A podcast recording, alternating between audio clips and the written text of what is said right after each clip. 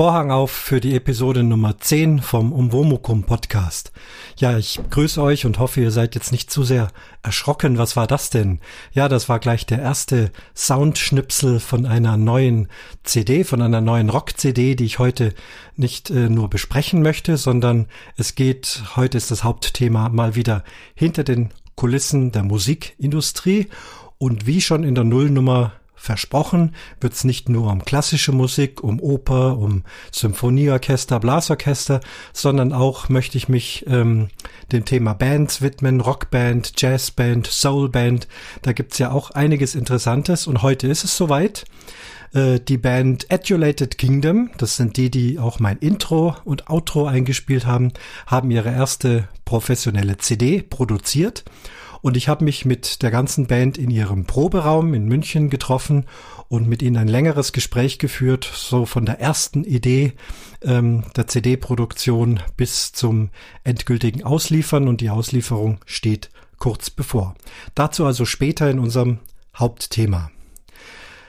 Ähm, die letzten zwei Folgen kamen relativ knapp aufeinander, deswegen sind die Kommentare ähm, beziehen sich also auf beide Folgen. Also zum einen hatten wir die Sportfolge mit Heidi und äh, mit Sarah und kurz darauf nochmal von mir eine dazwischen geschobene Folge zum Thema Wohnwagen fahren, erste Erlebnisse. So, und alle Kommentare, die jetzt folgen, beziehen sich also auf diese beiden Episoden und wer sie noch nicht kennt, kann sie ja auch gerne noch nachhören. Und für den Beginn haben wir erstmal einen Audiokommentar. Hallo Heidi, ich weiß nicht, ob du mich an der Stimme erkennst, aber ich bin der Sönke aus Flensburg. Wir haben ja auch schon mal geschrieben. Christian wird mir das sicherlich nicht übel nehmen, wenn ich zuerst mit dir spreche. Aber mir lief das so den Rücken runter, als ich dich gehört habe in dem letzten Podcast von Christian oder war es sogar schon der vorletzte. So ein Erfahrungsbericht von einem Zeitzeugen mit eigenem gesprochenen Wort. Das ist viel mehr wert als irgendwelche Dokumentationen oder irgendwelche Bücher. Ich, ich bin total überwältigt. Ich finde das total klasse. Ich kann mir richtig vorstellen, wie du da oben in den Baum gesessen hast, erst Angst gehabt hast, da hoch zu müssen, und nachher hast du die bösen Jungs, die dich verprügeln wollten, ausgelacht. Oder zu deinen zu großen Schuhen, die dann drei Nummern zu groß gekauft wurden, mit Watte gestopft werden. Heute werden die Leistungen mit maßgeschneiderten Schuhen gebracht und ihr musstet da was reinstopfen. Oder genauso mit den Kleidungen. Heute wird das alles ähm, stromlinienförmig auf dem Leib geschneidert und ihr musstet da selber mit Nadel und Faden loslegen.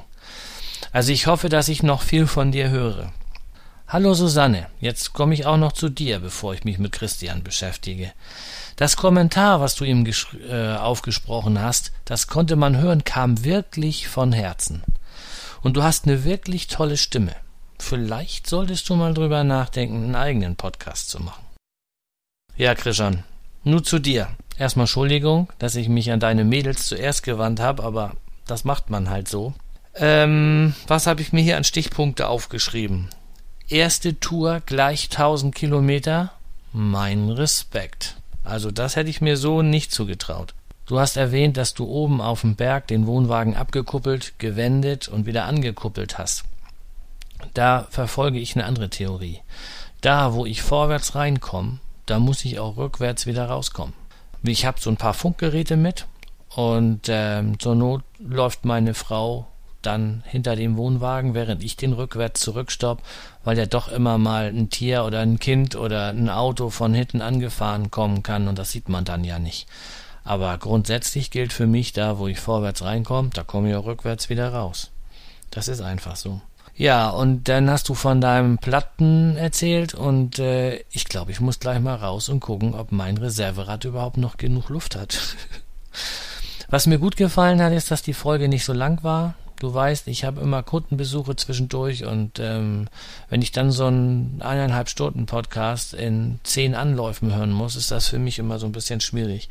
Trotzdem verschlinge ich natürlich deinen Podcast, ist klar, alleine schon wegen dem Content, der da gebracht wird. Jetzt nochmal kurz an alle. Ich möchte mehr davon. In diesem Sinne verabschiede ich mich von euch. Tschüss, Sönke aus Flensburg. Ja, Ladies First ist doch vollkommen in Ordnung alles. Ja, vielen Dank, Sönke, für diesen tollen Audiokommentar und auch fast ein Novum, dass ein Audiokommentar auf andere Audiokommentare eingeht und natürlich auf die Gastrednerin. Ich denke, die beiden äh, können sich selbst wieder melden. Da hoffe ich sehr, dass das wieder klappt. Von daher sage ich dazu einfach gar nichts mal und lass es mal so stehen. Zum Thema Wohnwagen-Anhängerfahren nochmal. Du hast völlig recht. Rückwärtsfahren ist ein wichtiges Thema und da, wo man reinfährt vorwärts, äh, sollte man auch rückwärts auch wieder rausfahren können. Das kann ich mittlerweile auch sehr gut. Ich parke auch rückwärts in normale Längsparklücken mittlerweile ein. Ähm, und du hast auch recht, wenn man rückwärts fährt, wäre es auch ganz gut, wenn man hinten jemand stehen hat, der eben guckt, ob beim Rückwärtsfahren nicht irgendwas passiert. Allerdings bei der Episode, die ich besprochen habe, das kannst du dir vorstellen, wie gesagt, unsere aller, allererste Wohnwagenfahrt. Und dann waren wir ja schon viele, viele Kurven in diesem Wohngegend. Und das würde ich, glaube ich, auch heute nicht, das würde kaum einer schaffen, diese vielen Kurven bergab wieder rückwärts zu fahren. Das wäre also schon eine ganz schöne Eierei. Und die Kupplung wäre am Schluss wahrscheinlich im Eimer. Aber ganz klar, Rückwärtsfahren gehört zum Wohnwagenfahren dazu. Wer sich da unsicher ist, kann auch beim äh, Automobil Automobilclub oder Campingclub, da gibt's ja alle möglichen Angebote, mal so ein Wohnwagen-Fahrtraining absolvieren. Ich habe es ohne geschafft ähm, und ja, Rückwärtsfahren ist eine wichtige und gute Sache und erspart einem auch viele Schieberei auf dem Campingplatz. Ich versuche also auch immer auf die Stellplätze möglichst äh, rückwärts den Wohnwagen reinzuschieben, soweit es eben geht. Und dann mit man eben nur noch ganz wenige Zentimeter, wenn überhaupt, mit der Hand schieben muss. Ja, also soweit der Audiokommentar vom lieben Sönke aus Flensburg. Dann kommen wir zu den geschriebenen Kommentaren. Auch die Silke hatte sich wieder gemeldet, ganz äh, kurz nachdem ich die letzte Folge aufgenommen habe. Deswegen liegt er schon ein bisschen hier. Aber ich habe ihn dabei. Silke schreibt, Hallo ihr drei. Was war das denn? Ach, wie schön war diese Folge. Heidi, da steckt nach wie vor großes Potenzial in einem eigenen Podcast. Ich war völlig fasziniert von den Erzählungen aus damaliger Zeit. Wie gut, dass es diesmal einen Stau auf meiner Arbeitsstrecke gab, so konnte ich die Folge komplett in einem Rutsch durchhören. Wie gut, dass auch meine Leidensgenossen im Stau nicht so oft zu mir rübergeschaut haben, sonst hätten die noch gedacht, da sitzt eine Verrückte im Auto, die ohne ersichtlichen Grund ständig ein Lächeln im Gesicht hat. Bitte wieder solche Geschichten. Unbedingt. Und jetzt noch zu Sarah. Klasse, dass du dich getraut hast, bei diesem Podcast von deinem Sport zu erzählen. Ich wünsche dir weiterhin viel Spaß in deinem für Frauen doch ungewöhnlichen Sport und dass du von Verletzungen verschont bleibst. Zeig es den Männern. Drei Ausrufezeichen. Liebe Grüße, Mini Lancelot, aka Silke. Ja, Silke, vielen Dank für diesen schönen Kommentar. Die Mädels äh, werden sich freuen und äh, meine Mutter hat weiterhin nicht vor, einen eigenen Podcast aufzuziehen, aber doch immer wieder mal hier zu erscheinen. Letztes Mal, das hat ja schon ganz gut geklappt, dass wir direkt miteinander gepodcastet haben, Mikrofone in der Mitte. Und ich kann euch sagen, dass bereits schon wieder was in Vorbereitung ist und äh, hülle mich aber noch in Schweigen, weil es wird auch wieder eine sehr spannende Geschichte. Und sobald wir fertig damit sind, wird's natürlich gesendet. Dann ein weiter, weiterer schriftlicher Kommentar von der Susanne. Susanne schreibt, Hallo Christian, das ist ja nett. Ich inspiriere dich zu einer neuen Folge. Und was für eine schöne. Na, da hattest du aber auf eurer ersten Fahrt eine echte Feuertaufe. Es ist schon ein wunderschönes Gefühl, wenn man hinterher drüber lachen kann. Der Plattfuß an der Tankstelle, solche kleinen Pannen beleben die Erinnerung. Ich habe da die Schilderung von Heidis Bootsfahrt mit der Omi noch gut im Sinn. Eine meiner Schwestern hatte mit dem Wohnmobil meiner Mutter bei einem Wendemanöver das komplette Markenschild einer Tankstelle mitgenommen. Das laute Rufen und wilde Gestikulieren ihrer Mutter und Schwestern am Straßenrand ignorierte sie völlig. Heute können wir alle herzlich darüber lachen. Deine kurzen Anmerkungen zu meinem Audiokommentar haben mich sehr amüsiert. Das ist doch mal eine ganz andere Art, einen Kommentar zu kommentieren, witzige Idee. Ich freue mich wie immer auf Neues und werde mir nun zum ersten Mal den CCP anhören. Liebe Grüße, Susanne. Ja, Susanne, danke auch wiederum für diesen Kommentar. Ähm, kurz zur Erklärung, CCP, das ist der Camping Caravan Podcast und einer der beiden Autoren und Sprecher, den haben wir vorhin schon gehört im Audiokommentar. Das ist der Sönke, der sich also auch immer wieder um das Camping-Thema kümmert, zusammen mit seinem Sprecherkollegen, dem Marco. Und hier ist noch mal was, ja, noch mal was von der Susanne. Also weiter geht's. Hallo ihr Lieben. Irgendwie bekomme ich das mit der automatischen Benachrichtigung bei einer neuen Folge nicht hin. Umso erstaunter war ich, als ich wieder einmal nachsah und es gleich zwei neue waren. Ui, also gleich den Funkkopfhörer auf und beim Haushalt machen den Umwomukum gelauscht. Toll, die Heidi ist auch wieder dabei. Von ihren lebhaften Schilderungen bei der kleinen Reise der Vergangenheit bin ich immer wieder begeistert. Von der Sarah hatte ich schon mal gehört. Gute Freunde sind im Bad Wörishofen Verein und da habe ich schon einige anerkennende Lobeshymnen von ihr gehört. Es ist immer wieder schön, wenn sich ein Mädel in eine Männerdomäne traut. Aus eigener Erfahrung, ich bin gelernte Fahrzeuglackiererin, kann ich nur sagen, eine gute Wahl, hin und wieder ein paar derbe Sprüche, aber kein Zickenkrieg. Ich habe diese Folge wieder mal sehr genossen und die Wohnung war danach blitzsauber. Liebe Grüße, Susanne. Ja, Susanne, Funkkopfhörer ist auch mein Lieblingsgerät, wenn ich im Zug sitze. Dann bamseln da die Kabel nicht so äh, durch die Gegend, sehr angenehm zum Tragen. Ähm, und es scheint ja Podcasten auch zum äh, Saubermachen von Wohnungen sehr geeignet zu sein. Also so viele tolle Podcasts, wie wir mittlerweile haben rund um die Wohnungen in Deutschland, die müssen ja alle blitzblank auf Vordermann anscheinend sein, wenn wir das alle so machen würden und beim ja, leidigen Wohnungsputzen mit dem Funkkopfhörer Podcast hören. Eine nette Idee auf jeden Fall. Habe ich noch gar nicht drüber nachgedacht. Auch wir putzen Wohnung, selbstverständlich. Nächstes Mal kommt der Kopfhörer rauf. Natürlich. Wer hätte ich auch früher drauf kommen müssen? Danke, Susanne. Und für die ganzen anderen technischen Fragen, so wie kriegt man eine neue Folge, Thema Podcatcher ähm, und auch Aufnahmen. Ihr müsst ja wissen, die Susanne, auch die Susi, beteiligt sich ja auch schon am Podcasten und zwar bei uns im Allgäuer Geocaching Podcast, äh, bei dem ich bei der Dotti Co-Moderator bin. Und die Susanne ist momentan so unsere rasende Reporterin. Und wenn sie auf irgendwelchen Events oder äh, Aktionen unterwegs ist, dann nimmt sie ihr Handy und nimmt dort auf und da werden wir auch an der Qualität noch basteln und schrauben uns und da am besten mal zusammensetzen und gucken, was wir da machen können. Das Interesse scheint da zu sein. So, nächster schriftlicher Kommentar. Hallo Christian, ich fasse die letzten Folgen einfach mal unter sehr kurzweilige Unterhaltung zusammen, die mir meine Zugfahrten sehr versüßen. Bei der Folge aus dem Campingwagen waren nicht nur die Inhalte interessant, mir hat auch gefallen, wie sich offensichtlich am Schluss immer mehr Vögel um dich rum versammelt haben und deinen Podcast dazu genutzt haben, Neuigkeiten in die Welt zu zwitschern. Heidi ist eh der Renner und ich bin gespannt, wann sie ihren eigenen Podcast startet. Aber auch Sarahs Erzählungen fand ich spannend und es war wieder sehr angenehm, euch allen zuzuhören. Momentan installiere ich mir gerade einen Podcatcher und bin gespannt, wie das funktioniert und ob ich den richtigen ausgewählt habe. Grüße an alle Beteiligten, Oskar. Ja, Oskar, vielen Dank für deinen Kommentar. Freut mich, dass es weiterhin Spaß macht, dass es dir die Zugfahrten verkürzt, so wie das bei mir auch der Fall ist. Äh, inzwischen haben wir uns schon getroffen. Also wie diese Folge jetzt aufgenommen wurde, äh, hatte ich die Gelegenheit mit dem Oscar mal wieder einen Geocache zu suchen, einen der spannendsten und aufregendsten Geocaches, die ich je gemacht habe.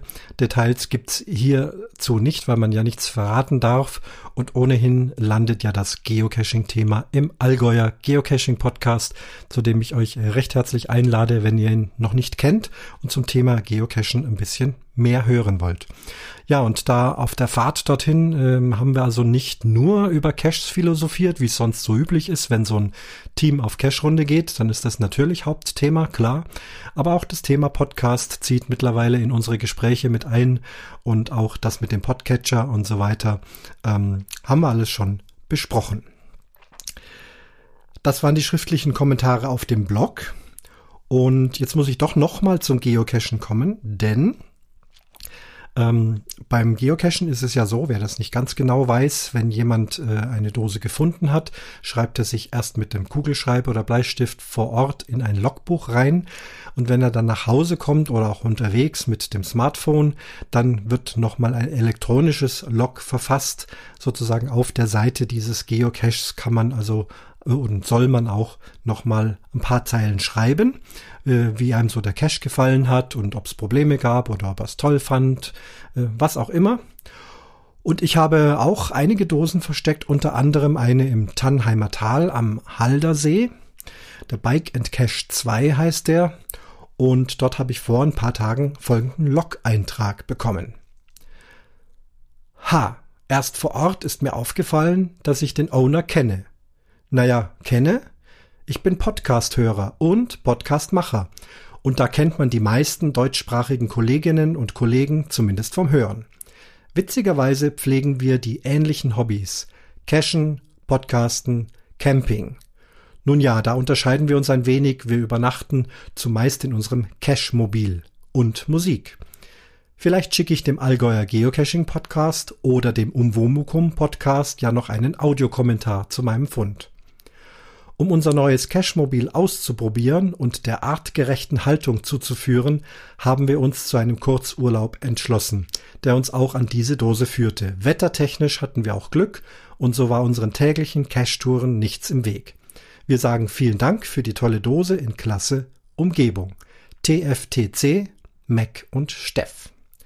So, ein paar äh, Fachausdrücke für die Nicht-Geocacher. Das Cache-Mobil, also das ist in aller Regel das Auto. Ich habe mir mal ein Foto angeguckt. Die haben also einen äh, ganz tollen äh, Geländewagen, sehr eckigen, großen Jeep und anscheinend kann man da drin auch nächtigen. Das ist also deren Cache-Mobil. Und ganz am Ende TFTC ist eine Abkürzung für das englische Thank you for that Cache, also vielen Dank für diese Dose. Das schreibt man so am Ende standardmäßig so mit rein. Ja, vielen Dank für diesen Log, der gleichzeitig ja auch Kommentar zu Umwomukum Podcast ist. Ich habe mich bereits gemeldet, habe den ähm, Podcast-Kollegen ausfindig gemacht. Ähm, er macht den Geheimratsecken Podcast.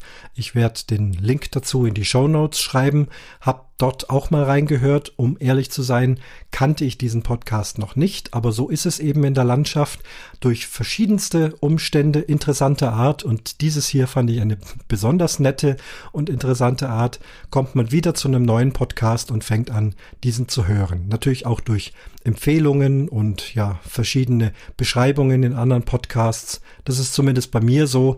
Ich gehe also nicht äh, glatte Listen durch, wo also einfach nur eine Inhaltsangabe drin steht. Es gibt doch sehr, sehr viele Podcasts, was ja auch schön ist. Die Vielfalt soll groß sein. Aber wenn man was empfohlen bekommt oder so durch Zufall draufstößt wie hier, dann schaltet man da mal rein und wenn es einem dann gefällt, kann man es auf dem Podcatcher abonnieren. Und Audiokommentare sind sehr gern gesehen und zwar sowohl beim Geocacher, All Allgäuer Geocaching Podcast, wie auch beim Umwomukum Podcast. Ich hoffe, dass ich dich jetzt nicht zu sehr überlaste, aber wenn es eben passt und wenn Lust drauf ist, ist das gerne gesehen, ist doch klar. So, dann habe ich auch mal wieder in iTunes reingeschaut. Mein Podcast ist auch bei iTunes gelistet, kann dort kostenlos abonniert und runtergeladen werden. Und auch dort kann man Bewertungen und Rezessionen abgeben. Das ist auch immer ganz wichtig, dass man diesen Podcast überhaupt findet äh, in dieser Riesenschwemme von Podcasts. Sternchen vergeben, Kommentare setzen. Ähm, ich habe jetzt einen dritten Kommentar bekommen und lese ihn kurz vor. Ähm, ein Must-Have in jeder Playlist von Toben. Tolle Geschichten aus dem Leben, authentisch und spannend erzählt, Interviews und Specials, Heidi Fanbase geben die extra Würze in diesem Podcast. Perfekt für Autofahrten und daher klare Hörempfehlung, fünf Sterne. Ja, so vielen Dank, Toben, für diese iTunes-Rezession. Und es ist eben auch hier so eine kleine Inhaltsangabe sozusagen, was in diesem Podcast vorkommt und was speziell diesem Hörer gefällt als Hinweis für andere Hörer und hat auch fünf Sterne vergeben, was mich auch sehr freut. Also, wenn ihr mal bei iTunes reingeht, wenn ihr das habt oder sogar über iTunes hört, auch dort freue ich mich über Rezessionen. Ja, dann waren das die Kommentare aller Art. Wieder mal sehr vielfältig, sehr interessant. Danke an euch alle. Freut mich und ihr merkt ja auch, ich gehe sehr gerne auf alles das ein und habe da also viel Spaß daran. Ja, dann kommen wir zum Hauptthema. Ich bin jetzt hier mit der Studioaufnahme auch gleich fertig denn äh, dieses Interview haben wir im Proberaum von Adulated Kingdom aufgenommen. Ich wünsche euch damit viel Spaß, viel Information. Es wird eine ganze Menge auch an Musikschnipseln geben. Die dürfen ja immer nur 30 Sekunden lang sein. Und dann habt ihr also einen kurzen Eindruck äh, der Musik und worüber gesprochen wurde. Also das Thema ist, wie entsteht eine professionelle Rock-CD. Viel Spaß beim Hören. More graphic. Multi-angled in slow-mo. Daily news, the best peep show. Why you get high on the side of burning lights like the Joker with his knife. So, heute gibt's mal wieder eine Folge aus dem Bereich Musik. Und wie schon versprochen, nicht immer nur klassische Musik, sondern heute geht es mal um Rockmusik und die Hintergründe der Produktion einer professionellen CD. Ich sitze hier mit einer Band in ihrem Proberaum. Die Band, das sind die Adulated Kingdom. Und ich würde sie erstmal gern kurz der Reihe nach äh, vorstellen. Da sitzt also mal der Martin. Hallo Martin, Hallo. Was, was spielst du?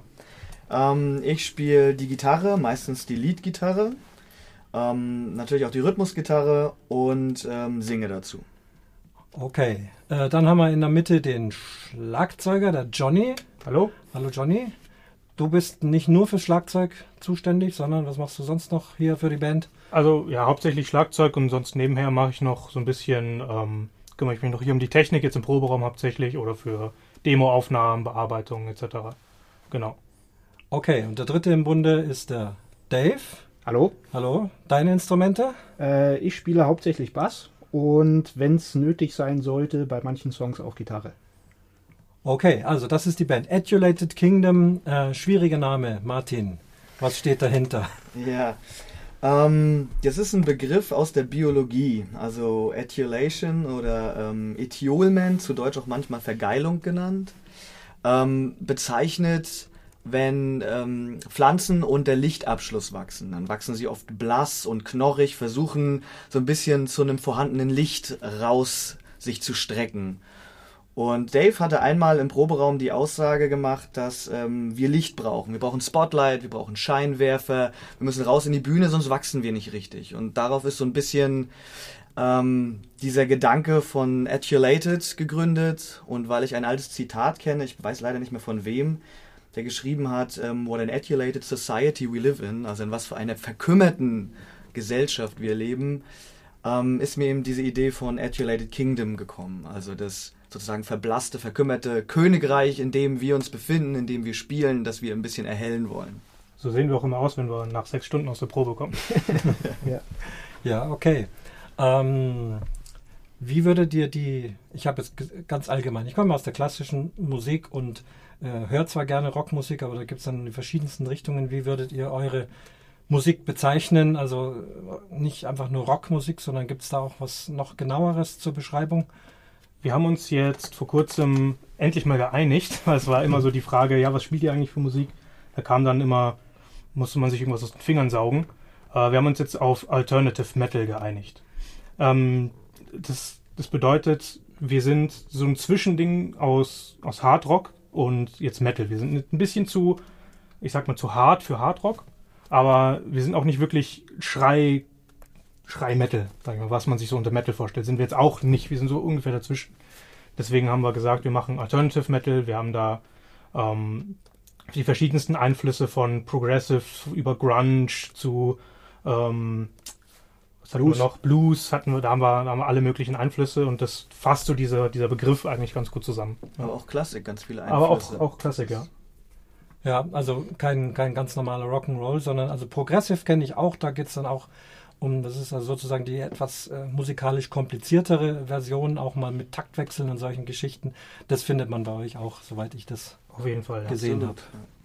Ja, dann gehen wir zur CD. Ihr habt ähm, zwar schon öfters immer wieder mal aufgenommen und in diversen Studios und mit äh, Leuten, die Tontechniker werden wollen, äh, habt ihr schon diverse Aufnahmeverfahren. Aber ähm, jetzt ist wirklich, man kann sagen, eine professionelle CD entstanden und das ist das, worum es heute geht. So von der Entstehung bis, bis zum Erscheinen. Da reden wir da noch ganz am Schluss dazu, äh, wann es erscheint und Konzert gibt es dazu. Ähm, wie heißt die CD? Äh, die CD heißt Crown of Creation. Das ist auch der äh, Titeltrack sozusagen, genau.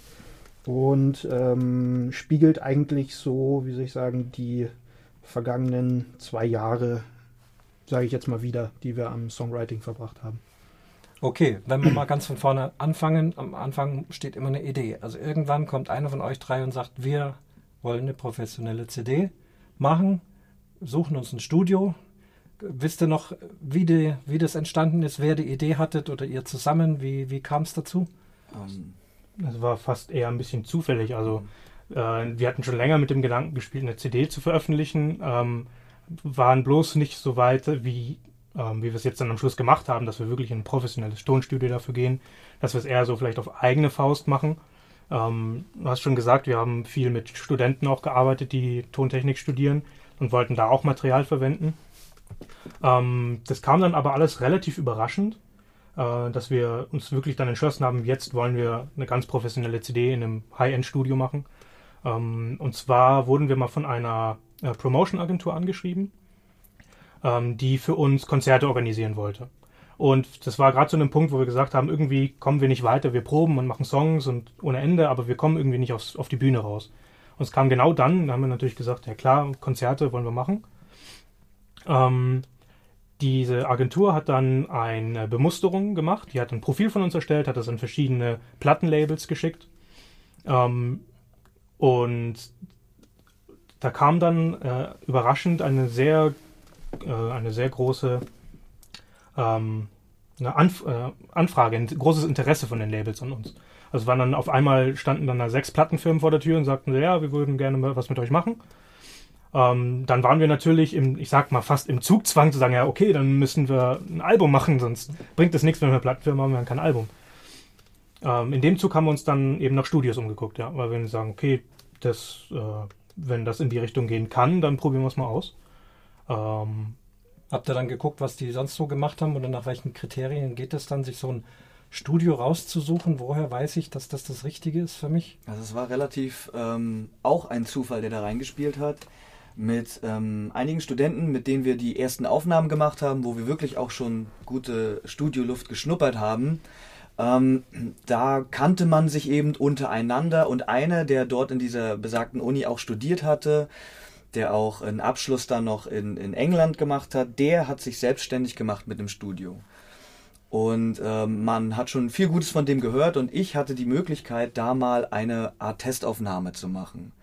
Ich wurde eingeladen damals für ein Projekt, das war ein ganz interessantes Projekt, was der geleitet hat über ähm, wie man eben den Kontakt zu dem Künstler und dem jeweiligen Produzenten, wie man den hält, ob über Monitor oder Fenster. Und da wurde ich eingeladen, dort zu spielen, war ganz cool und der, der Track, den wir aufgenommen haben, war mir auch eine Herzenssache und da habe ich so ein bisschen schon mal reinschnuppern können in dieses Studio.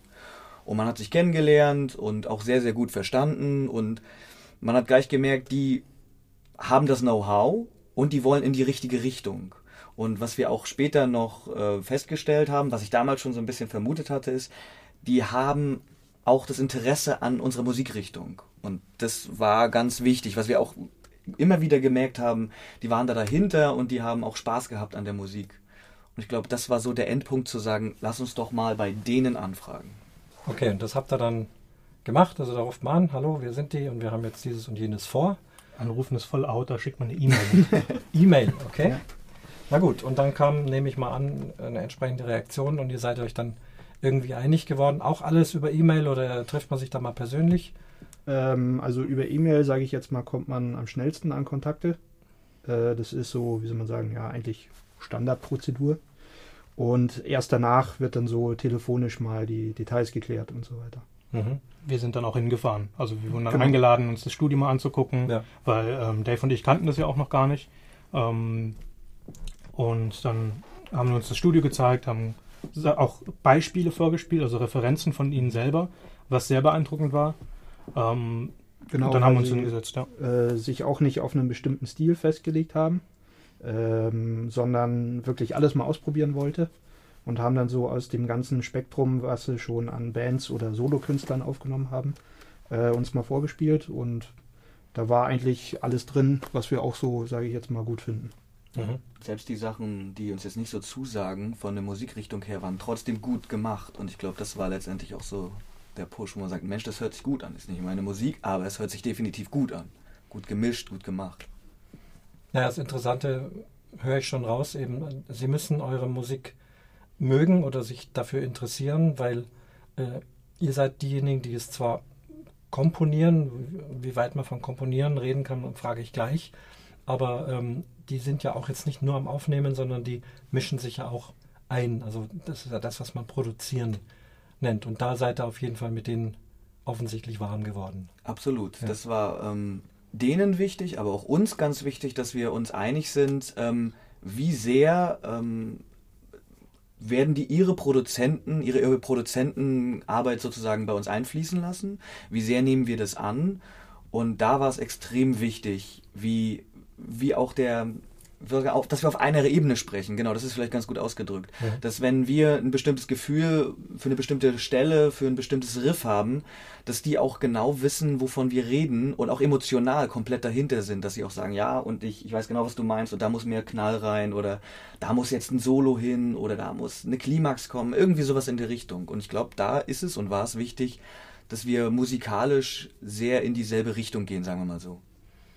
Okay, ähm, bevor wir da weitergehen, ähm, will ich auch noch mal einen kleinen Schritt zurück.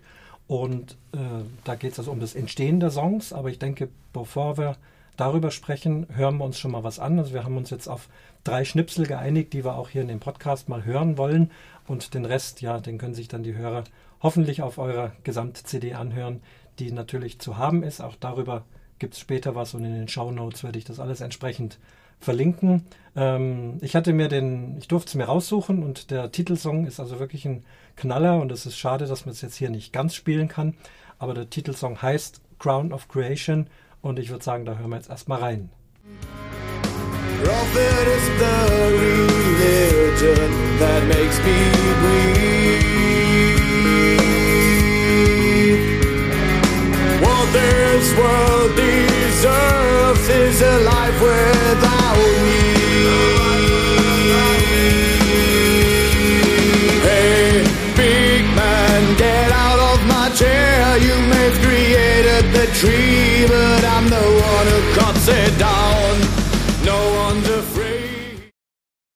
Ja, wow, also der Titelsong Crown of Creation, jetzt gleich das zweite auf eurer CD nach einer ja, ziemlich coolen und rockigen Einleitung. Und jetzt mal generell meine Frage, die sich aber auch auf diesen Song ähm, beziehen kann. Ähm, wie entstehen denn solche Songs bei euch und in welchem Zeitraum? Also ihr habt gesagt, so zwei Jahre. Also ist das, was auf der CD ist, so das, was ihr so in den zwei, letzten zwei Jahren produziert habt? Äh, nicht nur, also Ideen gibt es eigentlich unendlich, sage ich jetzt mal, aber das waren so die zehn besten. Okay. Und äh, naja, äh, wie das immer so ist, äh, wenn man Songs über einen längeren Zeitraum spielt oder so, dann wird es einem vielleicht auch irgendwann mal langweilig und denkt sich, hm, wir könnten den Song vielleicht ein bisschen, äh, wie soll man sagen, bisschen mehr Pep verleihen oder ein bisschen anspruchsvoller machen. Und genau, das war dann auch äh, im Studio so der Fall. Also wir haben eigentlich schon gedacht, wir sind auf einem ganz guten Weg und dann, naja, wurde das nochmal alles verfeinert. So wie, wie im Allgemeinen, wie entsteht bei euch so ein, so ein Song? Wie funktioniert das? Setzt sich da einer hin an den Computer und äh, tippt irgendwas in den Computer? Oder trefft ihr euch im Bandraum und probiert aus oder beides? Äh, also Computer eigentlich gar nicht. Gott sei Dank. Ja, Mhm. das ist, äh, nee, einfach, Okay. nur, einfach nur nee. Das ist Und- eigentlich relativ unterschiedlich. Genau, also Ja. manchmal setzt sich Martin hin äh, mit der Gitarre und dann hat er gleich schon einen ganzen Text und einen Song fertig. Oder ansonsten, äh, genau, ähm, Johnny und ich, wir spielen meistens im Bandraum und da fallen uns auch ein Haufen Ideen ein, sozusagen. Ja. So, Martin, wenn du einen Song fertig hast, wie es der Dave gerade beschrieben hat, dann kommst du im Proberaum und dann erklärst du denen, welche Tonart das ist, welche Töne sie spielen sollen oder wie funktioniert das? Ähm, naja, also meine ähm, musiktheoretische Grundbildung ist ähm, ganz gut ausgestattet, aber ich würde jetzt nicht mit irgendwelchen, ähm, für das meiste kenne ich die Tonarten und das alles, aber ich würde damit jetzt nicht durch die Gegend werfen. Ähm, in 90% der Fälle ist es so, dass jemand halt wirklich sagt, Leute, hört mal zu, ich habe eine Idee. Was ich auch ganz gut finde, ist, weil ähm, man hört den Song und kriegt ein Gefühl dafür. Man, es ist im Grunde genommen, natürlich sagen wir dann alle, okay, das ist ein C und jetzt spielen wir das und das dazu und aber im Grunde genommen geht es erstmal darum, ein Gefühl für den Song zu kriegen und auch, ob der einem überhaupt gefällt. Und dazu einzusteigen. Also das ist tatsächlich das, was ich auch am schönsten finde, ist, jemand hat eine Idee und plötzlich kommt einer, oh, spiel mal weiter, spiel weiter und dann, dann, dann kommt irgendwas und dann kommt was und dann entwickelt sich was und dann steigt der nächste ein und dann steigt noch einer ein und dann kommt eine Gesangsline dazu und so, so wächst das so ein bisschen. Also Ideen sind bei uns nie in Stein gemeißelt, sondern Ideen werden in den Raum, in ein Potpourri von, ich würde jetzt mal überheblich sagen, Kreativität geworfen. Und daraus wächst dann einfach so, so der Song raus. Und der kann auch monatelang komplett variabel sein. Es gibt Songs, die haben wir an einem Tag fertig geschrieben. Und es gibt Songs, die entwickeln sich Monate. Wir haben Ideen, die sind schon zwei, drei, vier Jahre alt und die bewegen sich immer und machen eine Art Metamorphose durch, bis sie am Ende dann so das Gesamtwerk ergeben. Wie funktioniert das am Schlagzeug? Ähm, ich spiele einfach.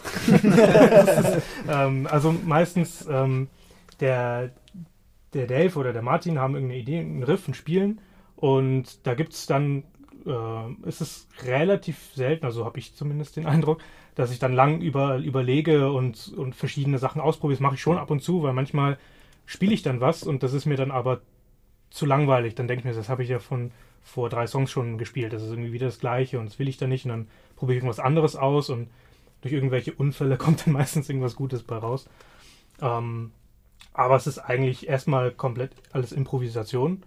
Und ähm, die, durch dies, diese Improvisation, äh, Improvisation ähm, entwickelt sich dann nach und nach weiter. Also was oft ist, man spielt so eine Dauerschleife und spielt die und spielt die und spielt die, bis jeder ungefähr so sein, sein Ding gefunden hat.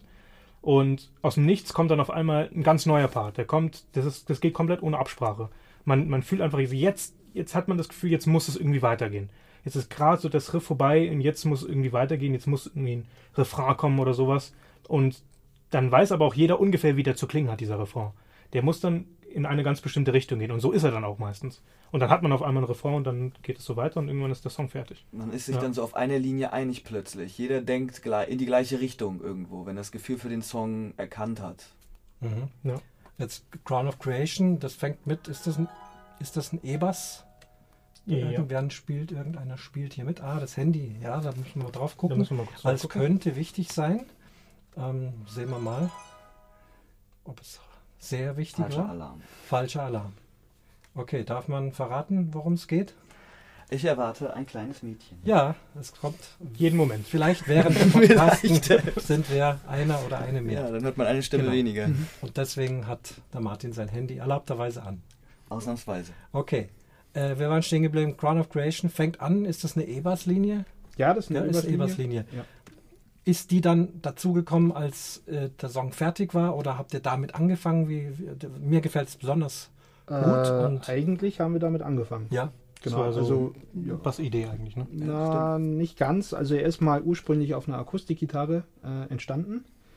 Und äh, ja, mh, wie soll man sagen, dann habe ich eigentlich gedacht, nee, auf Bass klingt das alles viel, äh, wie soll man sagen, äh, für mich entspannter. und äh, genau, äh, damit geht es dann eigentlich los und äh, der Rest ist dann sozusagen dazugekommen, Mhm. Schlagzeug und Gitarre. so. Ähm, also so im Groben kann ich mir das vorstellen, wie eben die Songs entstehen. Wie ist es mit den Texten? Es ist, ähm, da gibt es so zwei Richtungen, wie ein Text entsteht. Ähm, entweder, ich würde fast sagen, der Song sagt's mir. Ähm, ich habe aufgrund des, des Rhythmus, aufgrund des Beats oder aufgrund einfach, wie, wie der Song so zu mir spricht, welche Emotionen er in mir auslöst, habe ich eine Idee, was ich gerne sagen möchte, was, was ich mit dem Song erzählen möchte. Ähm, oder ich, es geistert schon lange ein Thema in meinem Kopf rum, was ich einfach gerne, wo ich nur darauf warte, dass die Musik ihn mir wegnimmt. Also es- ist es tatsächlich. Ich habe ganz viele Songideen. Mein Handy ist voll von einzelnen Textzeilen oder von, von Überschriften, von Songnamen, wo ich einfach gerne was erzählen möchte. So ist es eigentlich immer. Also wenn ich einen Text schreibe, dann möchte ich eine bestimmte Geschichte erzählen. Ich möchte etwas sagen, ich möchte etwas ausdrücken, ich möchte etwas sagen, was mir auf dem Herzen liegt oder was ich, was ich, was mich beschäftigt. Und diese beiden Richtungen sind eigentlich das, was immer so passiert. Entweder der Song nimmt es mir von Anfang an weg und es war da, oder es entwickelt sich mit dem Song. Das heißt, ähm, eher ist bei euch die Musik erst da und deine Textideen kommen dann auf die Musik drauf, in aller Regel. Also in, in aller Regel. Schon, es gibt, ich würde sagen, so 80 bis 90 Prozent Ja. der Fälle ist es so. Und in 10 Prozent der Fälle habe ich einfach, ähm, wie wir jetzt zum Beispiel bei einigen, die wir gehabt haben, habe ich auch eine bestimmte Melodie schon dazu, irgendwas Melancholisches zum Beispiel für ein, für ein auch melancholisches Thema. Ähm, ich probiere viel am Klavier aus, wo ich dann schon eine Richtung habe, wo ich hingehe. Und äh, wer passt was an? Äh, passt sich die Musik dann am Ende den Text an oder muss man im Text nochmal was basteln, weil da einfach der Bass noch drei Töne hat, die er unbedingt spielen muss und äh, aber kein Text mehr übrig ist? Ich glaube, beides. Also wir Ja, hatten ja. jetzt äh, bei einem Song, der jetzt auf, auf dem Album ist, hatten wir das so ähnlich. Da ähm, hatten wir äh, einen Instrumentalpart, auf dem nicht gesungen wurde. Und das wollten unsere lieben Produzenten natürlich gleich mal kürzen, weil Songs generell zu lang sind von uns. Und dann, den wollten wir aber nicht kürzen, weil wir wollten diesen Part unbedingt auch als Instrumentalpart vorher haben. Weil er auch eine Aussage hat. Weil er hat auch äh, emotional zumindest eine Aussage hat. Ähm, und dann haben wir uns halt einfach überlegt, okay, wenn wir nicht das blanke Riff spielen, dann machen wir halt ein kurzes Bass, eine Bassmelodie drauf und einen kurzen Schlagzeugfill und dann hat das seine Berechtigung, dass, da, dass das da ist. Ja. Ähm, also es ist, es geht in beide Richtungen. Also manchmal äh, muss sich der Martin irgendwie eine neue Textzeile überlegen, weil es da gerne doch noch länger geht. Ähm, mir fällt jetzt zufällig gerade ein anderer Song rein, da haben wir ein Versriff un, ähm, ungewöhnlich verlängert auf, auf ich weiß, ich kann jetzt nicht genau sagen, wie viele Takte es sind, aber ähm, es ist auf jeden Fall ähm, etwas länger, weil da der Text noch unbedingt rein musste. Das war jetzt bei Mass Hysteria. Der erste Vers ist länger als der zweite. stimmt, ja, ja. Da, musste, da, da mussten wir zwei, ich sag mal, Riffs noch dranhängen, weil da noch ein bisschen Text dran musste. Also es geht in beide Richtungen, je nachdem, was gerade aktuell ist. Und Rodeo. sowas so äh, Ja. la la la und ah ha ha ha ha ha ha, das, das ist bei euch eher weniger zu finden, ne? Eigentlich, Nur um es zu finden. Ja, eigentlich gar Füllen. nicht. Ähm, ich würde jetzt mal sagen, es fällt einem immer was ein, was man noch sagen kann. Ich habe eher das Problem, dass Songs für mich immer zu kurz sind. Ich könnte schwafeln und ausführen, über was ich da gerne reden möchte und muss mich dann so ein bisschen auf wesentliche Aussagen, auf so Headlines, auf Schlagwörter, auf das, was dann das Prägnanteste in dem Text wäre, beschränken. Dass jetzt wirklich ich überhaupt nicht mehr weiß, was ich da jetzt an einer Stelle machen soll, das gab's noch nie. Wenn ich jetzt, wenn wir jetzt bei den Proben sind und ich habe noch keinen Text, dann gibt's natürlich irgendein Gibberish, was da drüber geklatscht wird, Ja. nur um auch ein Gefühl für die Gesangsmelodie zu bekommen. Ja.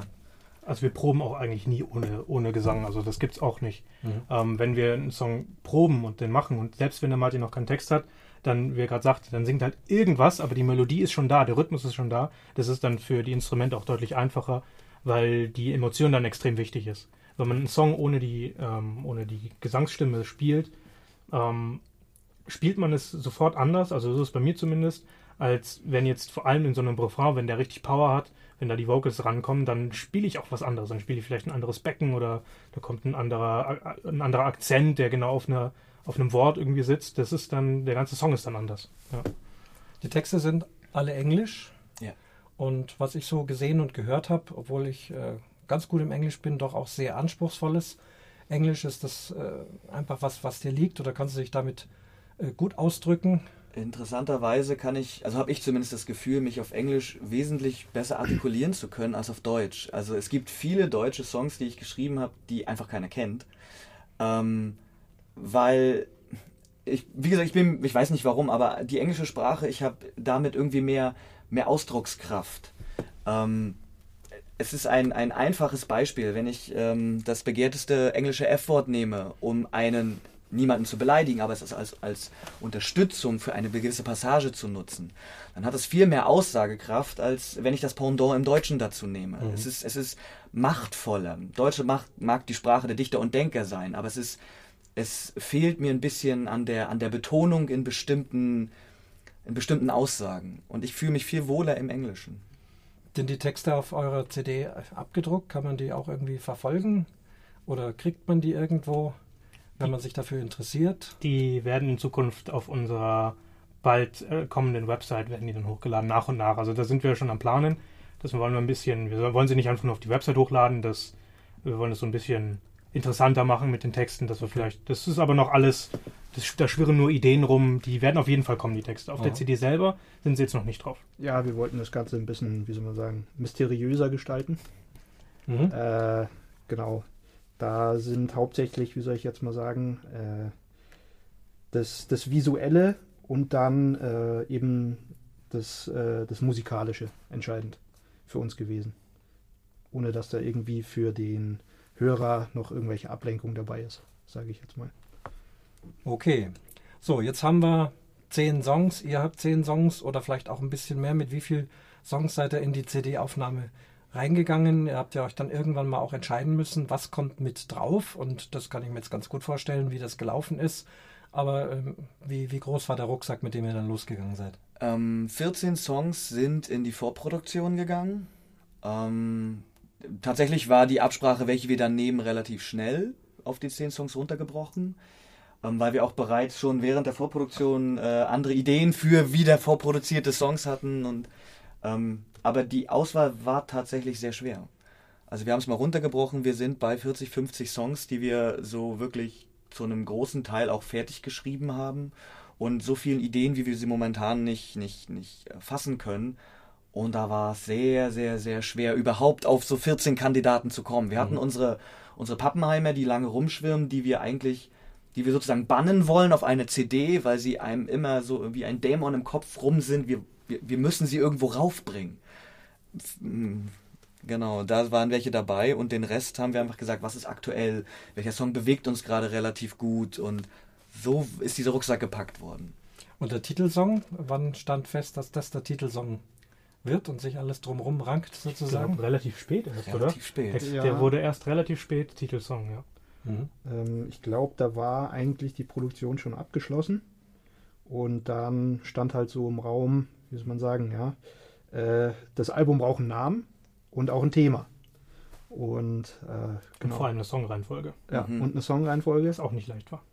Äh, und dann kam, glaube ich, am Ende äh, ist irgendwie auf Martins Mist gewachsen, sage ich jetzt mal, dass es dann Crown of Creation wird, ja. Okay. Ja, das, das hat einen bestimmten Grund. Das liegt auch an der Bedeutung von Crown of Creation und was ich.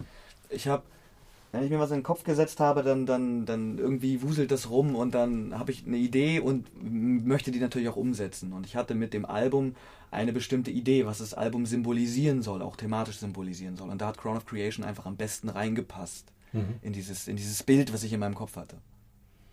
Gut. Wir müssen weitermachen. Vorproduktion, habt ihr gesagt. Was ist eine Vorproduktion? Vorproduktion, ähm, das ist, also bei uns war es jetzt so ein Tag im Studio und zwar ungefähr drei, vier Monate vor der eigentlichen Produktion, ähm, wo wir alle Songs aufnehmen, schon mal vor, vorab. Ähm, wir, die, wir haben alle gleichzeitig gespielt wie in der Probe und das Studio hat mitgeschnitten. Äh, das ist wichtig für, ähm, für die Produzenten, weil die einfach schon mal die Songs vorab hören können. Die können vorab auch schon Änderungen vornehmen oder Änderungsvorschläge machen. Sie können ein Part kürzen, ein Part rausschneiden, ein Part umsetzen, ähm, können da, haben dann, dann noch Ideen, äh, die wir dann auch äh, mit umsetzen können. Da kam dann halt was zurück, kam dann eine Aufnahme, ja, hört euch das mal an, ist das so und so in Ordnung, wenn der Part jetzt andersrum ist oder gekürzt oder wie auch immer. Ähm, und so sind die Songs dann einfach nochmal besser geworden, nochmal gewachsen.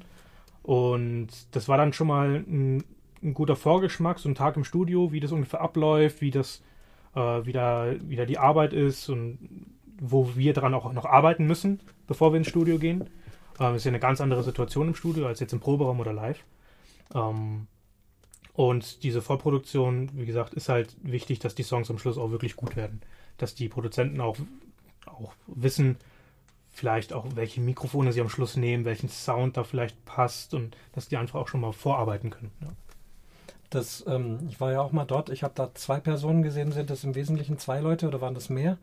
Das waren immer zwei. Leute. Ja, und hatten genau. die speziell ihre Aufgaben? Also ich kenne es so von den klassischen Aufnahmen, da gibt es halt den, den Tonmeister, der wirklich für fürs Musikalische äh, zuständig ist, so wie ihr es gesagt habt. dass eben auch an den Stücken noch was verändert wird äh, und dann der andere, der eher für den technischen Teil ist. War das da auch so oder sind die eher gleichberechtigt gewesen? Ähm, ich würde mal sagen, der Daniel war mehr so der äh, Techniker. Ähm, das, äh, was dann uns zugute gekommen ist, weil beide selber in der Band spielen, haben die sich im Prinzip ihre Aufgaben geteilt. Ähm, einer hatte Schlagzeug übernommen, äh, weil er auch Schlagzeuger ist und ganz genau weiß, wie es klingen muss. Und der andere dann mehr für die Seiteninstrumente. Und ähm, wusste dann auch ganz genau, äh, wie jetzt welcher Sound bei welchem Song zu verwenden ist oder ob man es mal ein bisschen, wie soll ich sagen, von der Gitarre her äh, dreckiger, oldschooliger äh, hat oder richtig modernen Sound rein. Genau. Okay, also in dieser Vorproduktion werden eben all diese Dinge schon mal äh, ein bisschen vor, vor äh, ab festgelegt sozusagen. Ich nehme mal an, dass ihr dann auch Testaufnahmen bekommen habt, wo ihr schon mal reinhören konntet. Ja, Genau. Habt ihr dann auch nochmal irgendwelche Aufgaben bekommen, hier und da und dort, äh, was noch zu verändern? Ja, es, es waren halt Änderungen schon da. Die sollten wir uns anhören, ähm, ob die uns gefallen. Das war auch größtenteils der Fall. Es waren so ein paar Kleinigkeiten, glaube ich. Es, es, war, es war was, wo wir auch dann, ähm, das meiste tatsächlich, wo wir auch dann wirklich Ja. gesagt haben, okay, wow, das macht tatsächlich die Stelle interessanter. Und sogar in, in einigen Fällen hebt sogar das, was wir eigentlich da an dieser Stelle gerne hätten, noch mehr heraus, was wir vielleicht in dem ähm, Brett vorm Kopf, wenn wir selber spielen, gar nicht so gesehen haben, was der Hörer von, von eher Außenstehenden gemacht hat. Nein, da wäre jetzt das gut. Und das, sowas kam tatsächlich ein paar Mal. Es gab zwei, drei Stellen, wo die Änderungen eher uns nicht so gefallen haben, weil sie eine eben genau das Gegenteil verursacht haben. Sie haben eine bestimmte Aussage oder einen bestimmten Part, der etwas aussagen soll, eher in den Hintergrund gerückt. Also zum Beispiel Mass Hysteria, ein, ein Song von, von dem Album, hat einen bestimmten interessanten Aufbau, der so ein bisschen abweicht von der Norm. Und da sind die natürlich so ein bisschen so, ja, ja, muss man das machen? Kann man das machen? Und wäre zwar möglich, aber könnten wir das nicht? Und haben gesagt, nee, so wie der ist, hat der genau eine Idee dahinter. Und so wollten wir die Idee behalten. Aber es war tatsächlich so ein, so ein Konsens, den wir da äh, gefunden haben. Also jeder hat Ideen reingebracht, wir haben drüber geredet und sie gemeinsam entweder verworfen oder tatsächlich durchgesetzt. Das war ganz schön. eigentlich. Was weicht denn ab von der Norm? Was ist die Norm und was weicht da ab bei euch? Die Norm, sage ich mal, so ein äh, wäre jetzt bei, bei unseren, von der Songstruktur meint er jetzt. Also Songstruktur, es kommt ein Intro, dann kommt ein Vers, dann kommt ein Refrain, dann kommt nochmal ein Vers, dann kommt nochmal ein Refrain, dann ein Solo und dann Schluss. Das ist so, sage ich mal, so das Standardding vielleicht. Das macht jeder so. Und das, äh, wenn man sich das mal genau anhört, das sind, es gibt wahnsinnig viele, die genau diese Struktur haben. Haben wir, glaube ich, auch. Ich hoffe zumindest, dass wir zumindest einen haben, der so aufgebaut ist.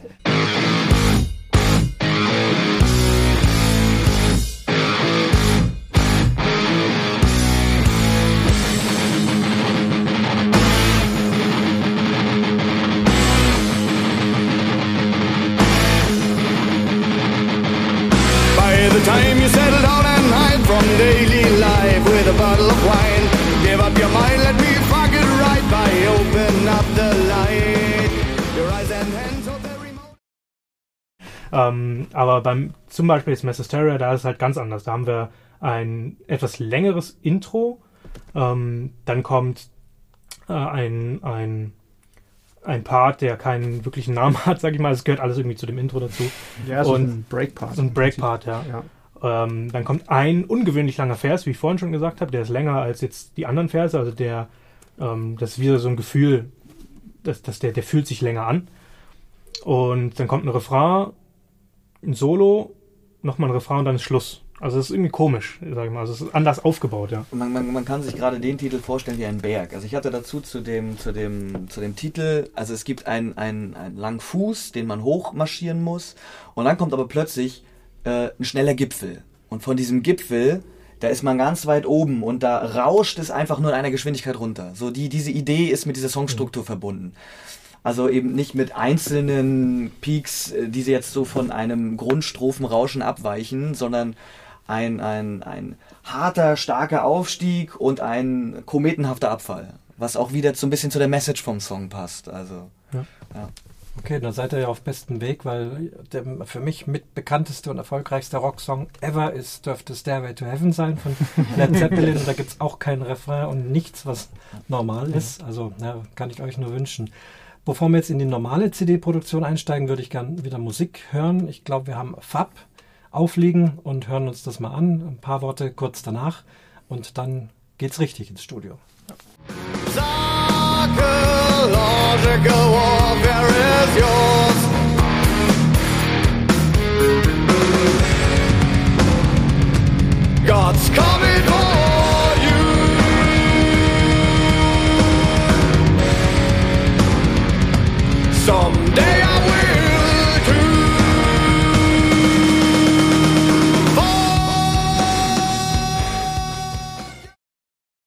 Ja, da geht's richtig zur Sache. Double Bass. Was ist das, Johnny? Das sind einfach zwei Bassdrums, beziehungsweise, also Bassdrum, große runde Trommel, größte. Ähm, man kann es entweder mit zwei Stück von denen machen oder halt mit einem speziellen Pedal, ähm, was halt einfach zwei Pedale auf der gleichen Trommel einfach zulässt. Ähm, macht auch nur Sinn, zwei Hände, zwei Füße, warum sollte man die nicht benutzen? Mhm. Kommt äh, aber nicht in jedem Song vor, sondern wie, wie wird's dosiert? eher sparsam. Also das ist so der Part, wo wir ein bisschen vom Metal, sage ich mal, abweichen. Ähm, wenn wir wirklich harter Metal werden, wir auch deutlich mehr Double Bass Parts drin, die ja wirklich durchhämmern. Ähm, haben wir jetzt relativ selten. Also ich benutze die Double Bass, wenn dann für, für so einen Part jetzt, wie wir gerade gehört haben. Ähm, oder wenn wir wirklich einen harten Metal-Song machen wollen, dann kommt die Double Bass auch zugute.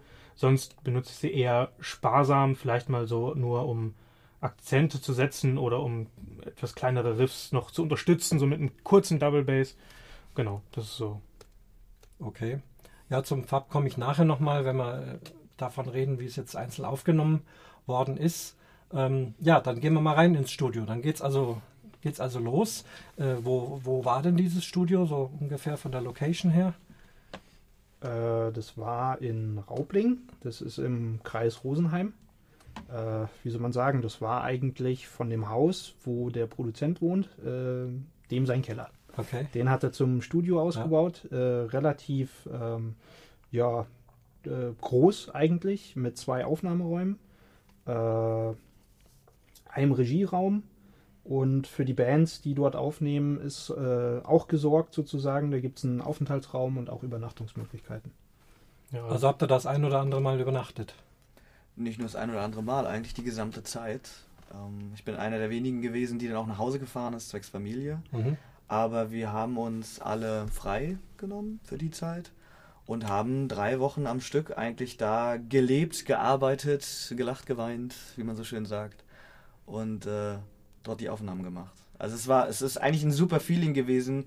Ähm, wir hatten am Anfang natürlich uns gesagt, naja, brauchen wir dort die Übernachtung und das, aber ich fand es am Ende sogar besser. Man ist dort so ein bisschen familiär fast schon gewesen und hat ein Gefühl füreinander bekommen, ähm, konnte sich auch komplett auf die Arbeit konzentrieren.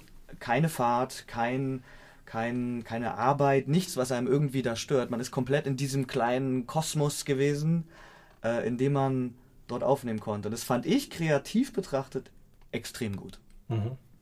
Ja, man muss auch sagen, ihr seid ja eine Band aus München, Rosenheim, das ist, kann man gute, gute Stunde sagen. Das wären zwei Stunden Fahrt am Tag, die ihr euch da gespart habt. Also das hört sich natürlich schon auch nach äh, Arbeitsurlaub an. Also im, im besten Sinne. Mhm. Ne? Ihr habt ja da richtig, richtig gearbeitet, professionell gearbeitet. Ihr habt alle euer Equipment mitgenommen, nehme ich mal an, Instrumente, Verstärker auch. Verstärker auch. Ja. Richtig? Ja. Das heißt also, eure Verstärker, mit denen ihr gewohnt seid zu spielen, die werden dort dann auch entsprechend eingesetzt und dann mit denen ihrer Technik irgendwie. Teilweise. Ne? Ja. Also das meiste schon. Also Ja. ähm, wir hatten uns, die einzige Ausnahme war äh, ein Gitarrenverstärker, den haben wir uns ausgeliehen von Mhm. dem Studio selber. Die hatten Ja. einen, einen sehr, sehr guten Gitarrenverstärker. Äh, den haben wir dann natürlich auch gerne angenommen, weil der natürlich viel besser klingt. Also wenn was wirklich auch besser klingt, dann nimmt man das natürlich auch. da Den sind wir wir- jetzt nicht so verdorben, so, wir müssen unser Equipment nehmen und kein anderes, sondern wenn es besser ist, dann nehmen wir das Bessere natürlich. Den Klar. wir im Nachhinein auch äh, uns besorgt Ja. haben. Den haben wir Das- uns gleich Das besorgt. haben wir uns danach dann haben gesagt, okay, so ein Teil muss dann doch auch für uns her. Ja. Und die Produzenten hatten mit deinem Instrument auch noch ein bisschen ein Problem? Äh, naja, also ich hatte in der Vorproduktion mit einem anderen Schlagzeug gespielt als in der Hauptproduktion. Da gab es erstmal so ein kleines, ja, die waren, es war jetzt nicht schlecht, äh, war jetzt nicht schlimm, es war ja auch ein besseres Schlagzeug. Aber es war so, ach ja, ist ein anderes, dann okay, dann können wir unsere Ideen, die wir für dein Schlagzeug hatten, eigentlich sparen. Und wieso hast du nicht gleich mit dem guten Schlagzeug die Vorproduktion gemacht? Ich hatte das dann noch nicht. Ah, okay. Ich hatte es noch nicht. Ich habe es mir erst kurz vorm Studio eigentlich gekauft. Ja. Ähm, hatte noch Glück, weil es eines der letzten aus dieser Serie war. Ähm, Sag mal ruhig, was das für eins ist. das ist ein äh, Tama Superstar. Okay. Genau, aber noch mit Birkenkesseln. Die neue äh, Generation ist jetzt mit Ahornkesseln. Ähm, und das wollte ich schon Jahre haben. Und so habe ich schon vor ewigen Jahren mal gespielt und seitdem wollte ich unbedingt immer genau dieses Schlagzeug haben. Es war mir dann auch wichtig, dass ich dann für das Album dann auch wirklich dieses Schlagzeug habe. Gut, so, wie geht's dann los? Also, ihr nehmt auf. Ja, also man fängt klassischerweise mit dem Schlagzeug an, ähm, weil auf dem Schlagzeug, oder beziehungsweise man fängt mit der Rhythmussektion an, also Schlagzeug und Bass, ähm, beziehungsweise oder Rhythmusgitarre, je nachdem. Äh, wie gesagt, ich hatte mit dem Schlagzeug angefangen. Ähm, Tagesablauf ist so, man, wir sind meistens so gegen acht aufgestanden vielleicht, wenn es gut lief. Ich um 10. Um acht. Genau. Ähm, um Um- neun geht's los mit den Aufnahmen. Das heißt, man hatte genug Zeit zum Frühstücken und dann geht's los. Aufgebaut war alles schon. Am ersten Tag haben wir alles aufgebaut.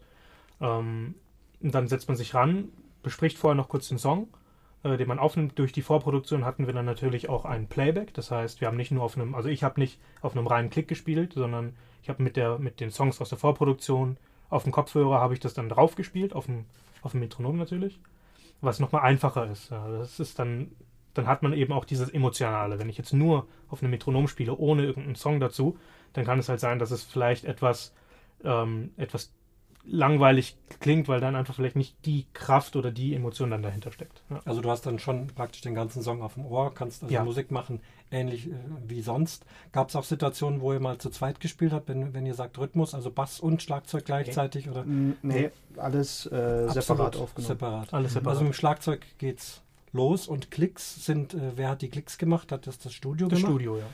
Und die waren dann absolut bindend an sich für jeden. Genau. Und die haben auch einen richtig gepusht. Also Mhm. da gibt es keinen Schlag, der nicht auf den Klick ist. Ja. Also das darf einfach nicht sein. Beziehungsweise es ist ja nicht genau möglich, exakt auf den Klick zu spielen, aber es soll die bestmöglichste Performance einfach sein, die man aus einem rauskitzeln kann. Das haben sie auch wirklich aus einem rausgekitzelt. Mhm. Definitiv. Und das Ding ist auch, ähm, wir wollten so wenig wie möglich Veränderung haben von digitaler Seite oder, oder dass man dann sagt, naja, das fixen wir nachher, das machen wir schon. Wir haben von Anfang an gesagt, keine Effekte drüber, kein Rumgeschiebe, kein gar nichts. Wenn wir es nicht spielen können, dann können wir es nicht spielen, dann nehmen wir es nicht auf. Ähm, das war uns ganz wichtig, weil wenn wir es dann live nicht spielen können, was ist, wie, gut, wie gut ist dann eine Aufnahme, wenn wir es nicht selber hinkriegen? Oder wenn wir so gar nicht sind? Ähm, deswegen war das schon sehr bindend, da auch wirklich das Beste zu geben und drauf zu spielen. Mhm. Das heißt also, wenn wir jetzt schon von Effekten reden, ähm, als Rockband nehmt ihr natürlich Effekte, aber die, also als jetzt Bassspieler, du spielst ja nicht nur auf der nacklichen Bassgitarre, sondern du hast ja da bestimmt eine ganze, ganze Reihe von diversen Effekten und die spielst du dann tatsächlich direkt so auf die Aufnahme, das kommt nicht hinterher noch dazu. Ähm, ja, wie soll man sagen, das ist so eher Jein eigentlich. Ähm, Im Studio ist es so, dass man den Bass einfach ähm, nur über den Verstärker einspielt oder über eine DI-Box nennt sich das. Äh, also direkt ins Mischpult reingehen. Äh, das ist beim Bass kein Problem. Und ähm, da muss leider aus, wie soll man sagen, aufnahmetechnischen Gründen ähm, kann man die ganzen Effekte äh, nicht einsetzen und damit dann einspielen, sondern das wird dann äh, hinterher gemacht. Du hast sie auf der Vorproduktion, hast du sie. Genau, auf der Also selber Vorproduktion, genau, äh, um den ähm, Produzenten jetzt einen Anhalt zu geben, wie äh, der oder der Part zu klingen hat. Also mit einem Chorus drin oder äh, mit einem Delay, sowas in der Richtung. Ähm, genau, aber äh, das wurde dann bei der Produktion selber, wurde das dann äh, im Hinterher gemacht, Das im sind Mix. ja alles Dinge, die wir so auch live spielen. Das Ja. meine ich damit. Eben. Ja, genau. Die wir so auch selber produzieren können, ohne dass man was mit dem Computer dran schieben muss. Aber das wird dann nicht mit deinem eigentlichen Effektgerät gemacht, was du sonst auf der Live-Bühne hast? Genau. Oder, oder doch? Äh, Oder nee, wird äh, Digital. genau, wird das später hat dra- digital. genau. Okay. Ja. Gut, also jetzt haben wir Schlagzeug. Ähm, hast du dann komplett alle Songs gespielt oder Ja. gibt es dann Ich habe, ähm, also die zehn Songs, die wir uns dann ausgesucht haben, habe ich äh, alle äh, hintereinander aufgenommen. Das war immer so, wir haben parallel gearbeitet. Äh, ich habe Das heißt, vormittags ähm, habe ich das Schlagzeug aufgenommen, vier Stunden, weil nach vier Stunden ist man durch. Das, Mhm. da, danach ist einfach zu. Dann kann man einfach nicht mehr. Weil es extrem anstrengend ist, nicht nur körperlich, aber auch von der Konzentration her, die so lang aufrechtzuerhalten. Wenn, du- allein schon die vier Stunden sind extrem anstrengend, ähm, weil man sich sehr konzentrieren muss. Ähm, man muss dazu sagen, ich hab, äh, wir haben die Songs auch nicht am Stück aufgenommen. Wir haben die ähm, Part für Part meistens aufgenommen. Ich glaube, einer oder zwei Ausnahmen gab es, wo wir sie wirklich am Stück aufgenommen haben. Aber meistens haben wir sie Part für Part. Ähm, weil man dann einfach für jeden einzelnen Part das bestmögliche Ergebnis eben raus, rausnehmen kann. Ja. Mhm. Ähm, sonst wird es später zu künstlich, sage ich mal, wenn man das, den ganzen Song hat und da dann versucht, die Fehler, die vielleicht drin waren, dann noch zu korrigieren. Das wird dann wieder, äh, wird dann wieder schwierig, deswegen haben wir gleich gesagt, von Part zu Part. Und dann, dann geht das. Und während ich, ähm, wenn ich dann fertig war mit einem Song, ist das gleich, ist dieser, ist dieses Take gleich schon in die Bearbeitung gegangen. Da hat dann der, ähm, der Daniel hat dann sofort dieses Schlagzeug bearbeitet, weil dann konnte, konnte am Nachmittag der Martin oder der Dave da gleich schon die Rhythmusgitarre oder den Bass drauf aufnehmen. Da hatte ich dann nachmittags frei und dann konnte auf mein Schlagzeug schon fertig bearbeitet dann weitergespielt werden. Und was habt ihr gemacht, während Schlagzeug aufgenommen war? Wart ihr dann meistens im Regieraum oder auch mal im Wald spazieren oder nochmal üben oder kreativ sein? Auch Äh, teils, teils. Also manchmal, in einigen Fällen, gerade Dave hat dann in einem anderen Raum gespielt, sodass dann ähm, die zwar nicht gleichzeitig dasselbe gespielt haben, aber es wurden einfach Stücke aufgenommen, die man dann später gleich zusammenführen konnte. Ähm, manchmal ähm, saß man mit in dem Regieraum drin und hat halt zugeschaut, hat zugehört, sogar vielleicht noch Ideen produziert zu den jeweiligen Sachen, nochmal ein bisschen angefeuert oder so. Und wenn tatsächlich gar nichts zu tun war, dann ist man entweder im, jetzt in dem Bandbereich, sozusagen in dem privaten Rückzugsbereich, hat sich hingesetzt, hat nochmal selber was gespielt, selber ein bisschen was geschrieben, selber geübt natürlich, man muss ja immer warm bleiben. Und wenn das alles nicht da war, hat man sich hingesetzt und gezockt. Genau. Oder einen Kaffee getrunken. Oder ein Kaffee getrunken. Oder mehr Kaffee getrunken. Viel Kaffee getrunken. Ich möchte wissen, wie viele Liter Kaffee und Cola und sonstige Getränke.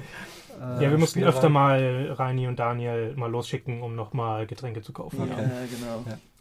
Gut, also jetzt haben wir das Schlagzeug äh, und äh, dann immer wieder nach und nach den Bass und dann, äh, wie ist da der weitere Aufbau? Rhythmusgitarre machst teilweise du, Dave, oder auch, auch Martin oder beide, je nach Song eben. Ne? Ja, Und dann Leadgitarre, nehme ich an, oder?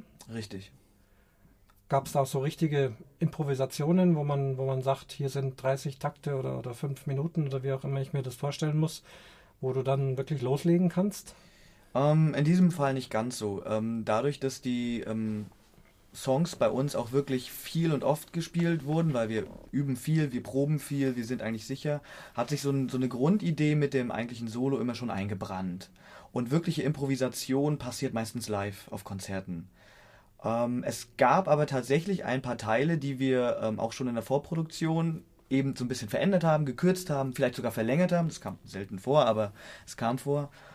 Ähm, und wo äh, der Reini und ich uns dann zusammengesetzt haben und Ideen ausgetauscht haben. Und du, hey, du hast jetzt hier einen Part, da könnte man noch was reinlegen oder du, dein Solo ist cool, aber ähm, kannst du noch mal variieren? Und das Schöne ist, es gab nie eine Richtung, die er gesagt hat, spiel mal das, sondern versuch's mal anders. Und dann sind so ein paar Parts entstanden, wo man so ein bisschen was gespielt und ein bisschen noch ein anderes Gefühl hatte und wo mit ihm zum Glück, weil er ja auch Gitarrist ist, so ein bisschen ein Austausch stattgefunden hat, der dann zu einer, ich würde sagen, zu einem veränderten Solo geführt hat. So wirkliche Improvisation dazu war nicht so die Zeit. Ja, aber immerhin, also wenn ich nochmal zurückdenke an meine Frage von vorhin zur Komposition, also auf, äh, es ist offensichtlich klar, auch während der CD-Produktion entsteht immer nochmal hier ein bisschen was, natürlich nicht komplett neu, aber äh, ist doch schon interessant und ganz anders als bei den Klassikern, die schlichtweg ihre Noten da haben, vielleicht mal was schneller oder langsamer machen, sondern ja, ich höre ja hier neue Töne, andere Versionen Mhm. dieses und jenes. Ja. Und wirklich nur das Endprodukt, wenn man die CD dann wirklich in den Händen hält, das sind die fertigen Songs. Wobei man auch sagen muss, dass man natürlich live immer so ein bisschen noch was äh, improvisiert. Ja. Bis dahin verändert sich das ständig.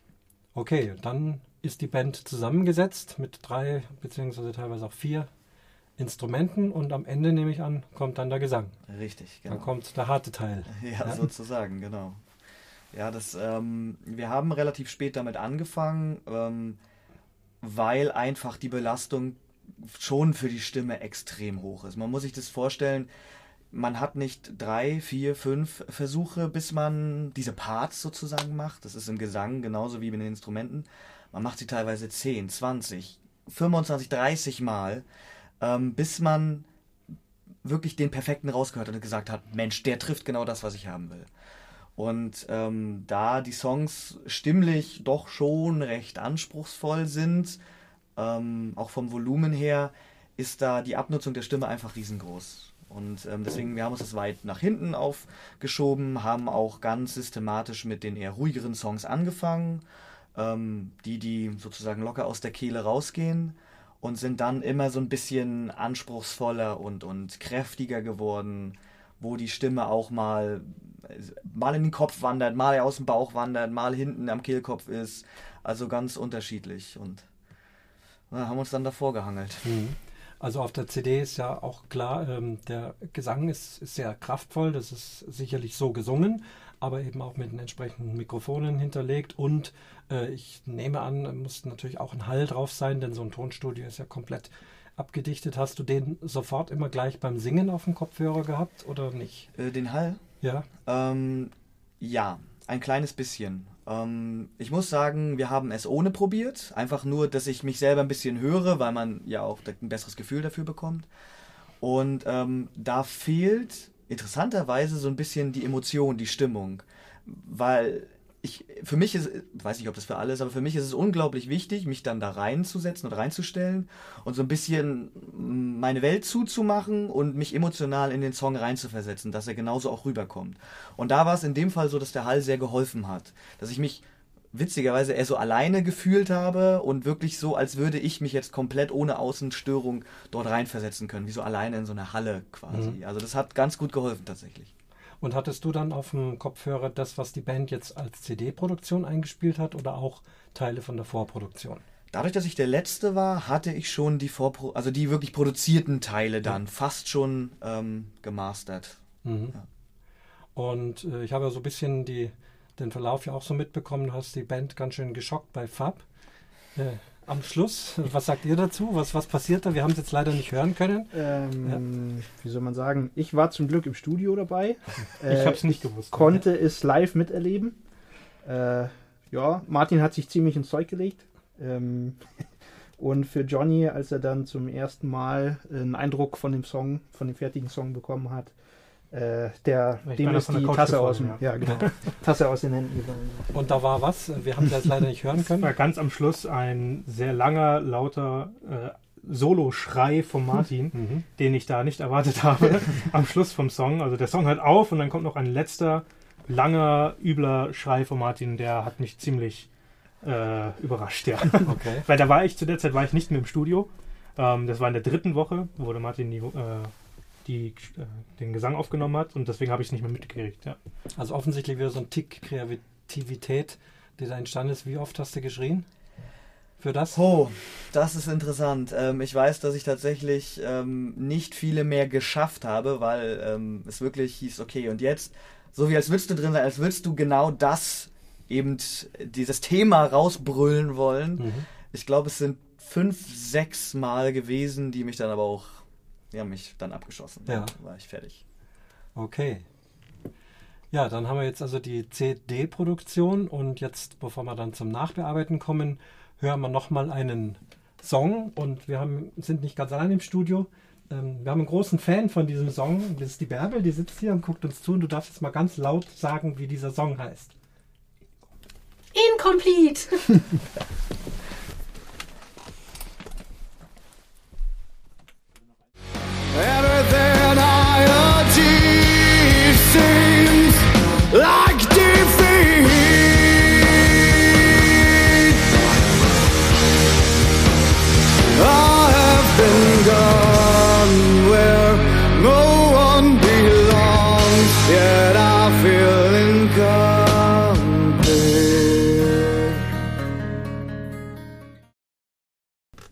So, da haben wir ja nochmal die, auch vor allem die Stimme von Martin gehört. Man möchte es kaum glauben, wenn man hier, hier so sprechen hört.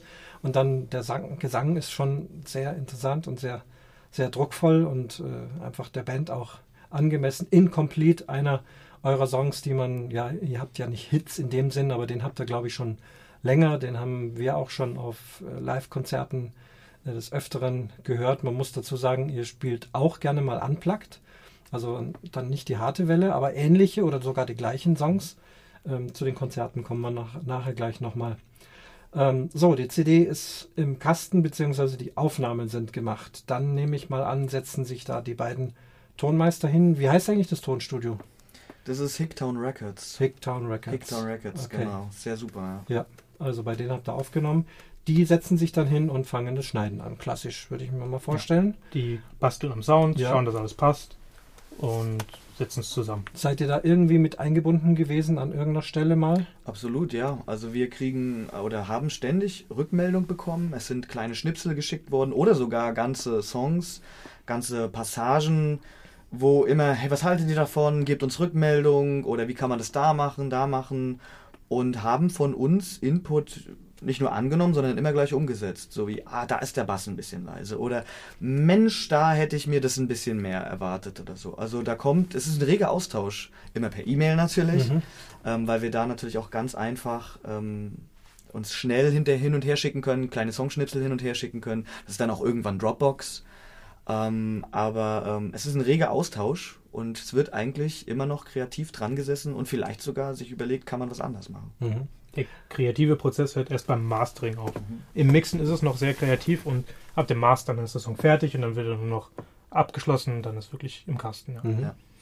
Also wie ist die Reihenfolge? Erst schneiden, das heißt die besten Stellen zusammensetzen. Die haben wir schon im Studio rausgesucht. Das habt ihr da schon. Das haben wir nach, man nimmt auf und dann heißt es Bastelstunde. Das heißt, man geht rüber in die Regie, hört sich alle Tags an Mhm. und wählt dann den besten oder die besten aus und der, der Rest kommt weg.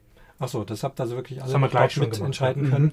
So, und dann macht ihr das technisch, dass das wirklich alles perfekt zusammensitzt. Und dann kommt noch der Klang. Genau. Ja. Regler hoch und runter schieben. Aber da wart ihr dann eben nur noch per Ferndiagnose mit dabei. Ja. Wenn ich Richtig, das ja. richtig verstanden habe. Gut, dann ist es fertig, dann kriegt ihr zum x-ten Mal nochmal was zum Hören. Irgendwann fällt der Hammer, das ist es jetzt. Ne? So soll es sein, so muss es sein. Auch die Entscheidung der Songs, das, das dürfte da dann mittlerweile abgeschlossen sein. Es waren doch 14. Das war nach der Vorproduktion. Ja. Also wir haben in der Hauptproduktion, da war schon fest, welche Songs Ah, so, wir aufnehmen. okay. Ja. Es waren dann noch keine 14 mehr, Ja. es waren ja nur die Genau. 10. Ihr habt wirklich die 10 aufgenommen. Und das war zwar tatsächlich relativ spät, aber dann wirklich, als das Mastering bei uns angekommen ist, wo dann der Hammer gefallen ist, Mhm. da wussten wir es dann. Aber Ja. es war wirklich ganz kurz vorher. Ja. So, dann, ähm, es wird immer noch die herkömmliche CD produziert. Das ist ja auch schon etwas, äh, was im ganz modernen Leben gar nicht mehr so beliebt ist. Sowas wie die Schallplatte, wobei die Schallplatte, die Vinylplatte ja jetzt wiederkommt. Kommt alles wieder. Ja. Gucken wir die mal. CD Aber auch? ihr habt also auf jeden Fall eine handfeste CD dort machen lassen. Dann braucht man auch ein Cover dazu. Braucht man eine Grafik, braucht man Texte. Wer macht das? In dem Fall habe ich das gemacht, weil, ja, wieder, ich habe ein bestimmtes Bild, eine Idee und da bin ich wahrscheinlich auch zu egomane, um mich davon abbringen zu lassen. Ähm, wir haben im Grunde genommen, ich habe die Idee durchgesprochen und ähm, wir sind im Grunde genommen entscheide ich aber jetzt nicht ganz alleine, sondern ich sage, was ich gerne damit sagen möchte, ich sage gerne, wie ich das sagen möchte und dann reden wir drüber und dann sind wir auf auch eine gute Lösung gekommen. Aber ich habe da schon so ein Bild, weil natürlich, wenn, wenn ich so die Texte schreibe, dann weiß ich, was sagen die aus, was ist das Gesamtthema, was ist das Gesamtthema der CD. Und das war mir sehr wichtig, dass die CD hat schon eher so einen sehr politisch kritischen, ähm, also politisch eher im breiteren Sinne, nicht im wirklich im Politiksinne, ähm, aber auch einen sehr kritischen Anspruch, wenn man auf den Menschen schaut. Und genauso hatte ich auch das Bild der CD. Und ähm, ähm, das, man, man kann es ja, man ja sagen, ich hatte eben die Idee, dass eben die CD an sich für den, den Menschen und sein Handeln symbolisiert. Und ähm, mit allem, was dazugehört, mit allen Perversitäten, mit guten, mit schlechten Sachen, äh, aber eben auch Sachen, die mir auf dem Herzen liegen. Und so sollte auch das Cover sein. Es sollte eben den Mensch symbolisch zeigen, in dem Fall in seiner ganzen Perversität. Und für mich sind eben Kindersoldaten eines der höchsten Perversitäten, die der Mensch sich ausgedacht hat. Und das hatte ich als, als Gedanke über diesem ganzen Konstrukt, eben was so eine der ekligsten Seiten auch zeigen kann. Wo hast du so ein Bild her? Das haben wir gemacht, ähm, das haben wir selber geschossen alles.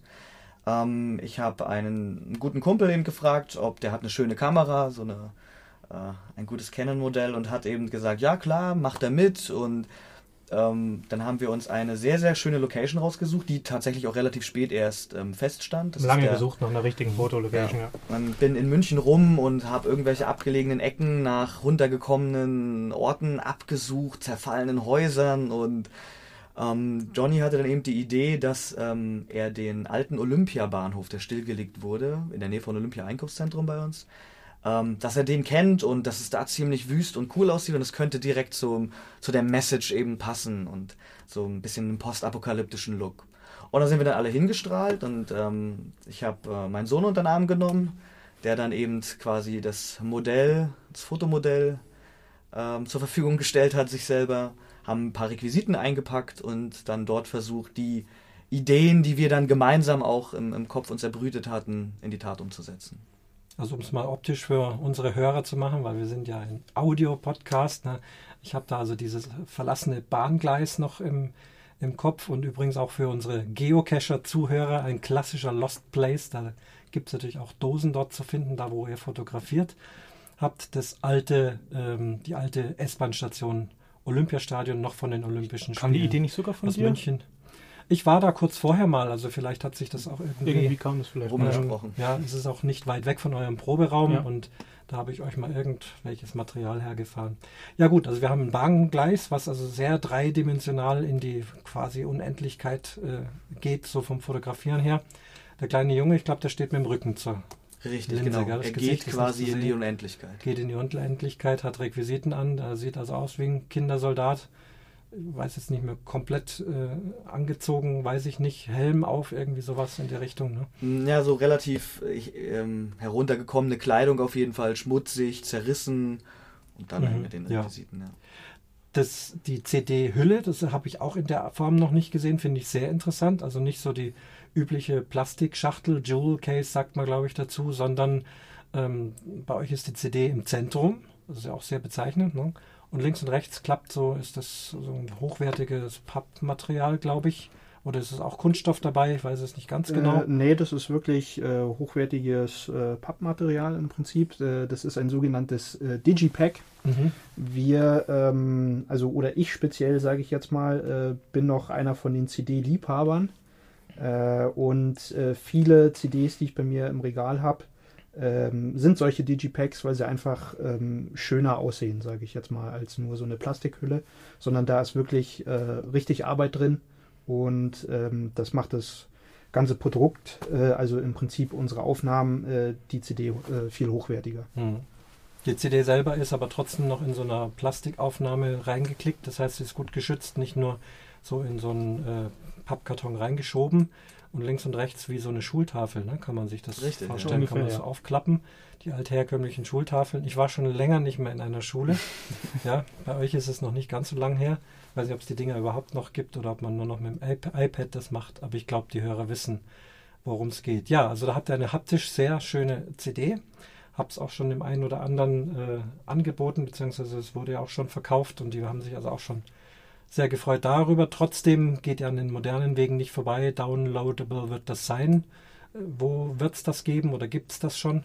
Es wird es auf allen herkömmlichen Download-Portalen geben, das heißt auf iTunes, auf Amazon. Ähm, es wird bei Amazon, glaube ich, auch die CD an sich verkauft. Als CD bin ich mir jetzt gerade gar nicht so sicher. Ähm, es wird dann auch auf solchen Portalen wie auf so Streaming-Portalen wird es auch auf jeden Fall sein. Ähm, man wird sich einiges auf unserer Website anhören können. Ähm, entweder ähm, ganze, ganze Songs, haben wir uns auch schon entschieden, dass wir auch äh, teilweise ganze Songs hochladen werden, ähm, aber vor allem auch Ausschnitte, dass man sich das auch vorab anhören kann. Man kann sich dann entweder downloaden oder ähm, bei Amazon kaufen oder bei uns auf Konzerten dann die CD an sich. Ja, da wird also die CD wird hauptsächlich bei uns dann auf den Konzerten verkauft. Gut, jetzt müssen wir mal gucken. Also wir haben ja äh, weltweit Hörer beim Umwomukum Podcast und wer sich dafür interessiert, schreibt mich an auf den bekannten E-Mail-Adressen, die auf dem Blog stehen und entweder schicke ich euch dann äh, eine CD oder ihr guckt eher dann auf die Download-Geschichten, je nachdem, wo ihr seid. Also da wird es auf jeden Fall Wege geben, eure CD und eure vor allem eure Musik da entsprechend zu verbreiten. Abschließend ähm, ist demnächst ein Konzertevent, wo ihr die CD vorstellt. Könnt ihr da noch was dazu sagen? Also ähm, wir planen oder haben schon geplant unsere große Album-Release-Party. Es gibt natürlich auch einen offiziellen Release, ähm, wo die veröffentlicht wird. Und ähm, wir haben uns gedacht, Mensch, das muss man eigentlich gebührlich feiern, dass so eine CD einfach auf den Markt kommt. Und haben am 29.07. hier in München in der Garage Deluxe eben unsere große Album-Release-Party. Da wird es eine Vorband geben und es soll einfach ein riesen Knallerabend werden, wo wir ähm, natürlich die Songs der CD spielen werden, damit die Leute einen Eindruck davon bekommen. Eben gerade auch einen Eindruck davon bekommen, wie klingt das Ganze dann live. Was ja, wie gesagt, sehr wichtig ist, dass man das, was man dort erwirbt, auch wirklich erwirbt und nicht irgendeine ein bearbeitetes Zeug. Und ähm, nach diesem Konzert am 5.8.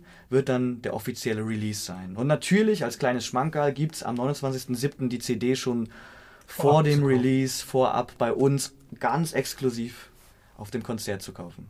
Okay. Ja, äh, ich danke euch recht herzlich. Das war doch sehr, sehr interessant alles. Vor allem für mich als klassischen Musiker, der das alles nicht so ganz genau weiß und auch CDs aufnimmt, aber es eben ganz anders läuft. Ich hoffe, unseren Hörern hat es auch sehr gefallen. Es waren sehr interessante Einblicke. Ich hoffe, euch draußen gefällt die Musik, dass ihr sie reichlich bestellt und downloadet. Nicht zu vergessen, die Adulated Kingdom waren ja auch so lieb und haben mir Intro und Outro aufgenommen. Äh, steht auf dem Blog. Also wenn jetzt gleich das Outro läuft, das sind die drei, die hier sitzen und mitgesprochen haben. Abschließend jeden von euch nochmal ganz kurz, was ist so prägend hängen geblieben ähm, von dieser ganzen CD-Produktion, von der ersten Idee bis zum Verkaufen der Reihe nach und dann könnt ihr euch auch gleich mit Namen nochmal verabschieden. Fangen wir mit dem Dave an. Ähm, was so prägend gewesen ist, sage ich jetzt mal, also es ist echt ein Haufen Arbeit, äh, so eine Produktion. Also das ist nicht so, ja, wir nehmen jetzt auf, sage ich jetzt mal. Vielleicht war das mal ganz früher der Gedanke, sondern es ist wirklich äh, harte Arbeit, ähm, die man da reinstecken muss. Und jetzt natürlich auch noch, äh, also nur mit der Produktion ist ja nicht getan, sondern jetzt geht es eigentlich richtig los, dass man das Album auch vorstellt, äh, dass man viel live macht und genau. Und du bist da. Ja, ich bin der Dave, der Bassist und Ciao. ciao. Ja, was für mich sehr prägend war, ähm, war vor allem, dass äh, wie sehr die Songs doch noch besser werden ähm, im, im Nachhinein, wo wir eigentlich denken, die Songs sind fertig und sie werden im Nachhinein aber doch noch immer, immer besser. Und das hat mich auch animiert, dann in den Bereich mehr zu investieren. Das heißt, äh, dass wir im Stile einer Vorproduktion eben auch in den Proben aufnehmen, anhören, versuchen, das objektiv zu bewerten, die dann noch wirklich zu verbessern ähm, dass wir da einfach als Band auch weiterkommen, dass wir dass die Songs immer immer besser werden. Das war so für mich so die von der Studieerfahrung, was am meisten hängen geblieben wird. Ja, ich bin der Johnny, der Schlagzeuger. Ciao. Ja, für mich ist so ähm, am meisten ein, eine Art von Gefühl hängen geblieben. Nämlich, wenn man so zusammensitzt und auch zusammen spielt, zusammen redet und auf einer, auf einer Wellenlänge ist. Und man hat im Grunde genommen, wie gesagt, die, die Arbeit nicht mehr im Kopf, das Äußere nicht mehr im Kopf, sondern es zählt nur so die, die Musik, die Kreativität. Alle reden über dasselbe, alle sind sich einig, alle schwingen so ein bisschen mit der Musik mit. Und das ist ein, so ein interessantes Gefühl gewesen, dass als man da raus ist, Mei, es war harte Arbeit, das ist komplett richtig. Wir waren alle fix und fertig. Aber es ist irgendwie so ein kleines, wie so eine Art Sommercamp gewesen, wo man sich gedacht hat, Mensch, haben wir schön gesungen und gespielt. Und äh, das ist, äh, war eine schöne Erfahrung, definitiv. Also das ist hängen geblieben, diese, diese, diese Welle, die man geritten ist, diese musikalische Welle. Und ich bin der Martin und ciao. Und damit schließt sich der Vorhang von der zehnten Episode vom Umwomukum Podcast. The light's guiding you, still standing stiff in the corner